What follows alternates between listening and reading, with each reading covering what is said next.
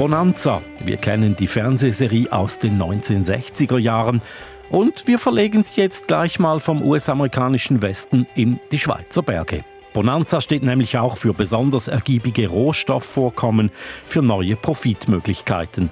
Und das erhofft man sich von großen Solaranlagen im alpinen Raum. Mehr Strom, mehr Geld.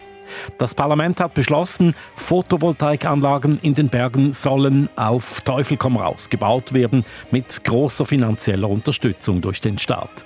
Die Rahmenbedingungen gibt der Bund in wenigen Wochen bekannt, doch bereits herrscht in der Branche Goldgräberstimmung.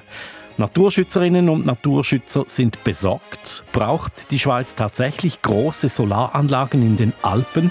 Und unter welchen Bedingungen sind diese Anlagen auch ökologisch nachhaltig?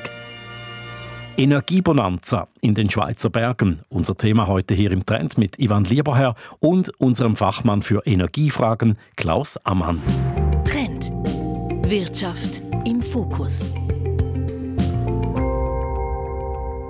Klaus, klären wir zuerst doch die Ausgangslage, die Grundsatzfrage. Warum brauchen wir große Sonnenstromanlagen in den Alpen oder brauchen wir die überhaupt?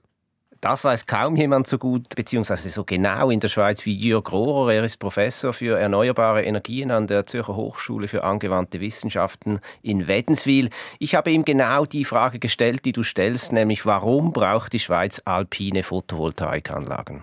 Das Tragische ist, dass wir in der Schweiz die Energiewende völlig verschlafen haben. Wir hätten zwar große Potenziale auf den Dachflächen, welche man nutzen könnte, aber die Zeit drängt so schnell, dass wir nicht mehr in der Lage sind, genügend erneuerbare Energien zuzubauen, nur auf den Dachflächen. Deshalb müssen wir auch auf Freiflächen gehen, um eben die entsprechenden Ausbauziele erreichen zu können. Und Freiflächen in den Alpen spielen da eine besondere Rolle. Weshalb? Freiflächen in den Alpen haben den großen Vorteil, dass dort pro Fläche etwa dreimal mehr Winterstrom erzeugt wird. Und die Versorgungssituation im Winter ist ja das, was uns im Moment ein bisschen Sorgen macht. Können Sie das ein bisschen erläutern? Da in den Bergen scheint die Sonne einfach öfter im Winter deshalb.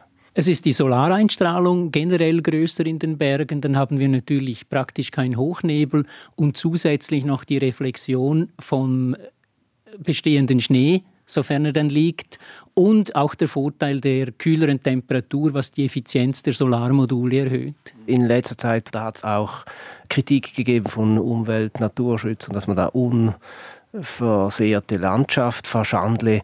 Wo sind denn aus Ihrer Sicht alpine Photovoltaikprojekte sinnvoll?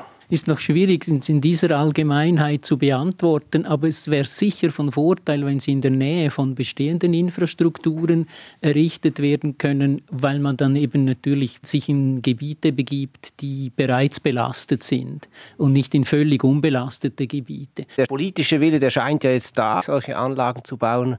Reicht das nun oder was braucht es, damit jetzt wirklich genügend Anlagen kommen? Ja, es braucht jetzt natürlich noch die entsprechende Umsetzung dieses Gesetzes. Das ist ja alles immer noch unklar, beispielsweise wie hoch dann die Vergütungen wirklich sein werden, wie attraktiv es ist.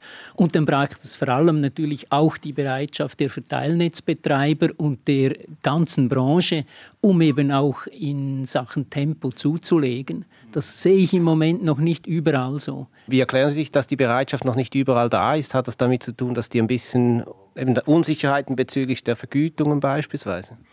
Nein, nicht nur, sondern es, wir sind natürlich auch relativ träge geworden in der Schweiz äh, die letzten 20, 30 Jahre. Und so haben wir unsere Abläufe. Es werden gewisse Leitungsausbauten werden alle fünf oder alle zehn Jahre angeschaut und wieder neu geplant. Und das müsste man halt jetzt viel früher machen. Und äh, da fehlt es an gewissen Orten schon auch noch an der Bereitschaft. Sie als Solarforscher. Photovoltaik macht ja große Fortschritte. Woran sind Sie? Was machen Sie? Was sind die wichtigsten Forschungsfragen aus Ihrer Sicht im Moment? Also einerseits geht es natürlich darum, wie diese Anlagen gebaut werden können oder sollen im Berggebiet, ohne eben Schaden anzurichten an Natur. Beziehungsweise ob es nicht möglich wäre, diese so zu bauen, dass beispielsweise die Biodiversität gefördert wird sogar, also dass man einen positiven Effekt erreicht und nicht nur einen negativen. Das ist die eine Seite und die ganze andere Seite ist die Systemintegration und eben auch aufzuzeigen, dass es keine fossilen Kraftwerke braucht, um die Versorgungssicherheit sicherzustellen in der Schweiz, sondern dass man das mit erneuerbaren Energien wirklich problemlos machen kann, vorausgesetzt, man baut entsprechend rasch zu. Bei der Biodiversität, was muss man sich da vorstellen? Also beispielsweise, dass Schafe unter den Panels weiden können und davon vom Schatten sogar noch profitieren. Nein, es hängt damit zusammen, eine bestimmte Diversität von Pflanzen zu haben, eine Diversität von Tieren, von, von Kleinlebewesen zu haben, äh, die dann wiederum beispielsweise eine Diversität von Vögeln äh, zur Folge haben und so weiter. Also diese ganzen Zusammenhänge sind sehr, sehr komplex, aber wenn man will, können die von Anfang an ganz aktiv beeinflusst werden, sodass sie eben positiv sind für die Natur. Das ist in dem Sinne eine große Chance, die sollten wir auch wirklich packen. Ist die Schweiz da eigentlich Pionierin in Sachen alpiner Photovoltaik oder kann man da auf Vorbilder zurückgreifen? Es gibt meines Wissens eine Anlage in Österreich, aber sonst ist mir europaweit nichts bekannt. Wir können allerdings auf die Ergebnisse und Erfahrungen von Freiflächenanlagen auf tiefer Ebene, also auf äh, im Mittelland jetzt für die Schweiz, beziehungsweise dann Deutschland und, und ganz Europa zurückgreifen. Und das kann man nicht eins zu eins übertragen, aber man kann sich sicher mal primär darauf abstützen. Soweit also Jürg Rohrer, Professor für erneuerbare Energien. Die Schweiz nimmt in Sachen Photovoltaikanlagen in den Alpen also eine Vorreiterrolle ein, sagt der Forscher. Klaus, dröseln wir das doch noch ein bisschen auf. Wenn Jörg Rohrer sagt, wir bräuchten zusätzlichen Strom, um die Energiewende zu schaffen, von welchen Mengen spricht er da? Grob gesagt verbraucht die Schweiz derzeit rund 60 Terawattstunden Strom pro Jahr, weil künftig vermehrt mit Strom, also mit Wärmepumpen geheizt und mit Elektroautos gefahren wird, brauchen wir bis 2050 wohl mindestens 20 Terawattstunden mehr. Kommt dazu, dass rund 20 Terawattstunden verloren gehen an Produktion, wenn die Atomkraftwerke irgendwann in den nächsten Jahrzehnten vom Netz gehen. Kurz, die Schweiz braucht etwa 40 Terawattstunden zusätzlichen Strom und der soll zu einem Teil aus den Alpen Alpen kommen, vor allem eben, weil Solarpanels dort ausgerechnet in den Wintermonaten, wo es eben knapp wird, am meisten produzieren. Und worauf stützt sich Jürg Rohrer bei solchen Aussagen? Rohrer betreibt seit Jahren eine kleine Anlage in Davos auf der Totalp im Parsen-Gebiet.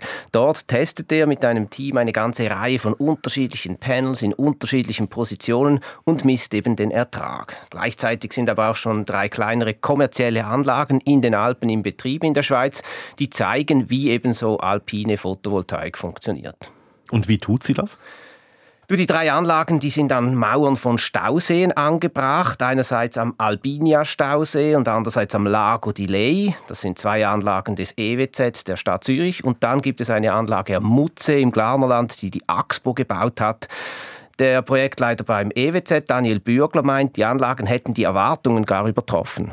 Es hat sich gezeigt, dass ähm, rund die Hälfte der Stromproduktion im Winterhalbjahr anfallen und gerade in Tagen wie diesen heute ähm, ungefähr dreimal so viel Strom produziert werden kann als vergleichbare Anlagen im Mittelland. Aber Anlagen an Staumauern sind natürlich Sonderfälle. Und warum das? Weil sie an bestehenden Bauten, also eben an Staumauern befestigt werden können. Genau, das hat äh, Jörg Rohrer ja auch erwähnt. Idealerweise sollten Anlagen nicht völlig fern abgebaut werden, auch weil der Strom ja abtransportiert werden muss. Bei Stauseen bestehen äh, ja schon Stromleitungen.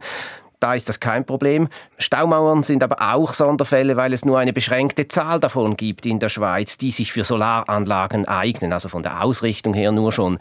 Und sie sind relativ klein. Albinia zum Beispiel produziert pro Jahr gut eine halbe Gigawattstunde Strom, also Strom für gut 200 durchschnittliche Haushalte. Also das Potenzial an Staumauern ist beschränkt, respektive bald schon ausgeschöpft. Ja, mit dem dringlichen Bundesbeschluss vom letzten Herbst sollen deutlich größere Anlagen gebaut werden, solche mit einer Produktion von 10 Gigawattstunden und mehr, also etwa 20 mal mehr als Albinia. Viele Elektrizitätswerke, darunter auch das Stadtzürcher EWZ, suchen deshalb nun nach Möglichkeiten, größere, sogenannte Freiflächenanlagen zu erstellen in den Alpen. Dazu noch einmal Projektleiter Daniel Bürgler. Da sind wir auch am Prüfen ähm, in unseren Fokusregionen, wo solche hochalpine Freiflächenanlagen auch sinnvoll sind. Da sind wir sehr stark im Austausch, auch mit dem Kanton und mit den Gemeinden, damit wir ähm, gemeinsam ähm, sinnvolle äh, Anlagen realisieren können. Aber eben das Stadtzürcher EWZ ist da nicht allein. Es gibt ja bekannte Projekte aus dem Wallis. Äh, wer ist da alles im Rennen? Eigentlich sind alle größeren Schweizer Energieversorger derzeit am Evaluieren, Projektieren und am Rechnen. Rechnen, ein gutes Stichwort. Rechnen sich denn solche alpinen Photovoltaikanlagen? Das ist bestimmt deutlich teurer als im Mittelland auf einem Hausdach eine Anlage zu installieren. Selbstverständlich, bei den Anlagen an Staumauern sieht man das bereits. Die Kosten sind etwa zwei bis dreimal höher als für gleich große Anlagen im Mittelland. Und Staumauern sind ja eben noch vergleichsweise günstige Standorte. Kurz, große Anlagen in den Bergen lohnen sich nur mit Unterstützung des Bundes. Und genau deshalb ist eine solche vorgesehen im dringlichen Bundesbeschluss, den das Parlament im Herbst verabschiedet hat. Und wie sieht diese Unterstützung denn genau aus? Also die Details gibt das Bundesamt für Energie erst in wenigen Wochen bekannt. Ich habe aber mit dem dort zuständigen Fachspezialisten für erneuerbare Energien sprechen können, mit Leo Philipp Heiniger.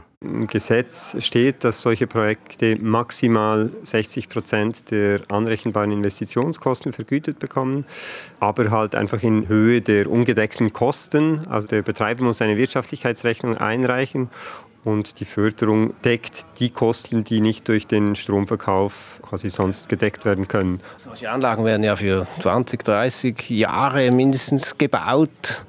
Das ist total schwierig, so eine Rentabilitätsrechnung im Strombereich zu machen, oder? Das ist in der Tat sehr schwierig. Äh, gerade das letzte Jahr hat gezeigt, dass, da, dass die, das enorm schwanken kann. So eine Wirtschaftlichkeitsrechnung machen ja, auch wenn eine Prognose schwierig ist. Die Projektanten, die haben ihre eigenen Szenarien, von was für Strompreisen sie ausgehen. Man muss da auch noch sagen, die Strommarktpreise sind ja nicht nur ausschlaggebend. Also gerade wenn es Energieversorger sind mit äh, grundversorgten Kunden, die können den Strom in die Grundversorgung abgeben. Es hat jetzt auch das letzte Jahr gezeigt, dass immer ein, ein größeres Interesse da ist, auch von großen Stromverbrauchern private Stromlieferverträge auszuhandeln. Ich denke, da kann man sich auch als Produzent absichern gegenüber den Strommarktpreisen und da langfristig äh, feste Preise aushandeln mit Stromabnehmern, um diesen Schwankungen, die der Strommarkt halt mit sich bringt, etwas sich gegenüber solchen Schwankungen abzusichern. Also bis zu 60 Prozent der Investitionskosten übernimmt der Bund. Das tönt für mich nach sehr viel. Ja, das ist viel im Vergleich zur Förderung von Solaranlagen im Mittelland zumindest. Kommt dazu, dass diese Anlagen in den Bergen eben genau dann viel Strom produzieren, wenn er sonst knapp ist, also teuer verkauft werden kann. Entsprechend groß ist das Interesse derzeit bei den Energieunternehmen. Beim Bundesamt für Energie rechnet man derzeit damit, dass in den nächsten Monaten rund 30 bis 50 Projekte für große PV-Anlagen in den Alpen eingereicht werden. Gibt es denn Bedingungen, die ein Projekt erfüllen muss? Also vom BFE, also vom Bundesamt für Energie her eigentlich nicht. Das Projekt muss einfach relativ rasch umgesetzt werden können. Konkret soll bis Ende 2025 10 Prozent der geplanten Produktion eingespiesen werden müssen. Und gefördert werden sollen Projekte, bis insgesamt eine Produktionsmenge von 2 Terawattstunden erreicht werden. Und wie kann das sichergestellt werden? Das ist tatsächlich eine Knacknuss. Derzeit ist das noch nicht ganz klar, wann das Bundesamt für Energie quasi die Reißleine ziehen soll. In der Vernehmlassung war vorgesehen, dass das geschieht, wenn so viele Projekte am Netz sind. Das ist aber riskant. Da könnten dann beispielsweise mehrere Projekte gleichzeitig im Bau sein. Und wenn dann durch die Fertigstellung eines der Projekte diese 2 Terawattstunden Grenze überschritten würde, würden die anderen leer ausgehen. Beobachter gehen deshalb davon aus, dass in den neuen Bestimmungen, die eben in ein paar Wochen dann publiziert werden, man bei der öffentlichen Projektauflage zählt, also wenn noch viel weniger investiert worden ist. Aber da gibt es noch einige offene Fragen, beziehungsweise es gilt vorläufig einfach, der schneller ist der geschwinder.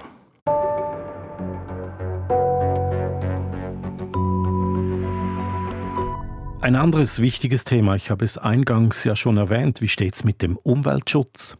Ein sehr heikler Punkt. Grundsätzlich hat das Parlament entschieden, dass der Bau von Photovoltaikanlagen in den Bergen im sogenannten übergeordneten Interesse sei. Gleichzeitig hat es dann aber in einem zweiten Schritt zumindest eingeschränkt, dass sie nicht in Naturschutzgebieten gebaut werden sollen. Zuständig für die Bewilligung der Projekte sind aber schließlich die Kantone. Thomas Schmid, der Leiter des Bündneramtes für Energie und Verkehr, betont, dass zwar aktuell noch keine Projekte eingegangen seien bei ihm, dass er aber in den nächsten Monaten mit etwa 10 bis 15 Projekten aus dem Kanton Graubünden rechne. Wir stellen eigentlich die Forderung, dass man Anlagen möglichst dort planen soll, wo die Gebiete schon belastet sind, vielleicht durch Skianlagen oder Infrastrukturbauten im Gebirge wie Staumauern oder ähnliches. Das ist das Erste. Das Zweite ist, es muss erschlossen sein. Und das Dritte ist, es muss die Abfuhr der Elektrizität auch sichergestellt sein. Also sehr konkret, äh, wir hören Sie, ist das noch nicht. Der Kanton Graubünden erarbeitet derzeit erst einen Leitfaden für Gemeinden und Elektrizitätswerke, die solche Anlagen bauen wollen. Der Standortkanton sieht aber auch durchaus wirtschaftliches Potenzial in den Anlagen. Thomas Schmid sagt unumwunden, der Kanton Graubünden ähm, macht sich selbstverständlich schon auch gewisse Hoffnungen im, in Bezug auf, ähm, ja, auf Ertragspotenzial dieser Ressourcen, dieser Standorte. Und äh, da sind noch einige Fragen zu klären, vor allem auch so Entschädigungsfragen. Ich stelle fest, äh, die werden oftmals ausgeblendet. Es gibt auch Themen wie Rückbau. Das muss man schon noch genau anschauen. Die Standortkantone, das sind ja vor allem Bergkantone wie Graubünden oder Wallis. Sie müssen Ihre Haltungen ähm, noch etwas genauer definieren, aber Sie haben ein klares Interesse, ein finanzielles Interesse, dass solche Anlagen gebaut werden. Kritischer sind da bestimmt die Naturschutzorganisationen. Hast du mit ihnen auch gesprochen? Ja, und zwar mit der relativ kleinen Organisation Mountain Wilderness. Sie setzt sich für einen möglichst unverbauten Alpenraum ein, wie sie selbst sagt, aber einen Alpenraum, der von den Menschen trotzdem erlebt werden könne. Sebastian Moos ist dort Leiter Wildnis und auch er ist nicht kategorisch gegen Sonnenstromanlagen. Photovoltaik an sich finden wir genial, da stehen wir zu 100 Prozent dahinter. Doch wir finden, wir sollten die Photovoltaik im bebauten Gebiet ausbauen. Das kann also auch in den Alpen sein, bei Skigebieten, bei sonstiger touristischer Infrastruktur, also Passstraßen. Also Photovoltaik ja unbedingt, aber nicht in den unerschlossenen alpinen Räumen. Was heißt das genau aus Sicht der Naturschützer? Das ist eben auch ein umstrittener Punkt. Das heißt eben eigentlich, dass nichts gebaut worden ist bisher dort. Also es geht nicht nur um bereits geschützte Gebiete. Ist denn die Angst gerechtfertigt, dass unberührte, unerschlossene Gebiete mit Photovoltaikanlagen bebaut oder verbaut werden? Zumindest aus Sicht von Mountain Wilderness und anderen Umweltorganisationen schon. Zum Beispiel beim Projekt Grengiols im Wallis. Sebastian Moos fürchtet, dass wegen neben der fehlenden, wir haben es erwähnt, Kriterien nun einfach die schnellsten Projekte gebaut werden, aber nicht die besten, sprich die umweltverträglichsten. Das heißt einfach, wer schneller und vielleicht auch frecher ist, wird zuerst an das Geld kommen, das dann eben theoretisch irgendwann aufgebraucht ist und das führt aus meiner Sicht überhaupt nicht zu einem Qualitätsgewinn, sondern eben wer schneller ist, bekommt das Geld. Und es besteht sogar eher die Gefahr, dass das auch am Schluss ökonomisch gar nicht sinnvoll ist, weil wir nicht schauen, wie viel produziert die Anlage, wie, wie teuer ist die auch, die Erschließungskosten und so weiter, sondern einfach first come, first served. Da wären wir wieder beim Thema Bonanza. Ein unökologischer und auch unökonomischer Wildwuchs droht, also lässt sich der verhindern. Es gibt zumindest Leute, die das versuchen. Zu nennen ist da zum Beispiel die IG Solalpin. Das ist ein kleiner Verein, der sehr gut vernetzt ist in der Branche.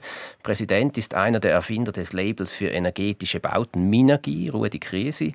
Und als sein Vize amtet der frühere langjährige Geschäftsführer der Elektrizitätskommission ELCOM, Renato Tami. Die beiden sind überzeugt, dass es ein Qualitätssiegel braucht, damit alpine Photovoltaikanlagen möglichst akzeptiert werden. Das wäre dann so eine Art Minergie-Label für für Solaranlagen in den Bergen.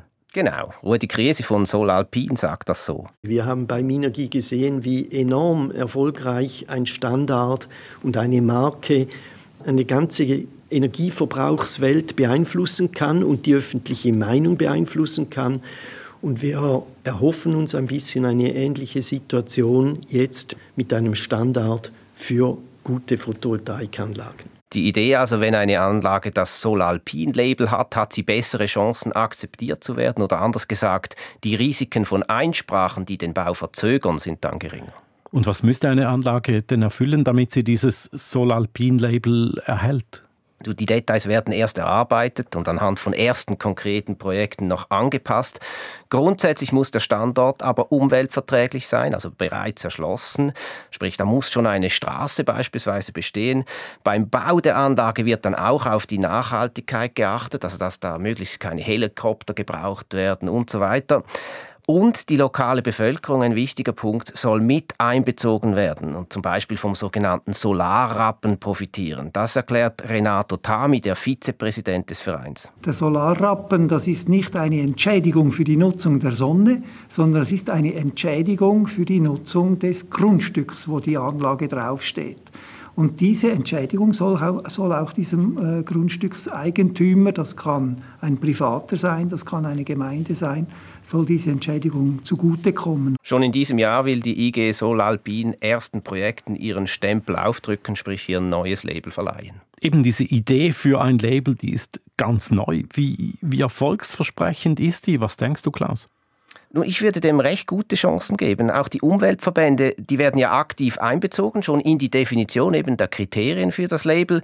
Und die haben offensichtlich ein Interesse daran, weil sie werden kaum alle äh, Projekte einzeln prüfen können, die in den nächsten Monaten an den Start gehen werden. Wir haben gesagt, das können bis zu 50 sein. Das schaffen die Umweltorganisationen rein schon aus Kapazitätsgründen nicht. Das Label könnte also durchaus ein Mittel sein, um die negativen Auswirkungen der Solarbonanza in den Bergen zu minimieren. Gebaut sind ja bisher erst vergleichsweise kleine Anlagen.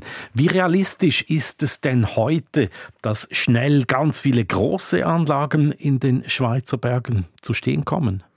Das hängt zu einem großen Teil von der Rentabilität ab, von der voraussichtlichen Rentabilität. Also einerseits von den genauen Bedingungen, die das Bundesamt für Energie für die Förderung eben in den nächsten Wochen definiert, aber auch natürlich vom künftigen Strompreis. Dieser ist derzeit immer noch etwa viermal höher als nur vor einem Jahr. Anlagen lohnen sich also schnell einmal. Sollte der Preis bald drastisch sinken, würden sich viele Elektrizitätswerke wohl die Sache nochmals überlegen. Von einem solchen Preisrückgang gehen aber die wenigsten aus. Kurz, ich denke, die Chance ist recht groß, dass der sogenannte Solarexpress tatsächlich nun losfährt und bald an verschiedenen Orten in den Bergen Photovoltaikpanels in der Sonne glitzern werden. Der Solarexpress in den Schweizer Alpen kommt in Fahrt. Klaus Ammann, unser Fachmann für Energiefragen, vielen Dank. Mein Name ist Ivan Lieberherr. Bis zum nächsten Mal. Trend. Wirtschaft im Fokus.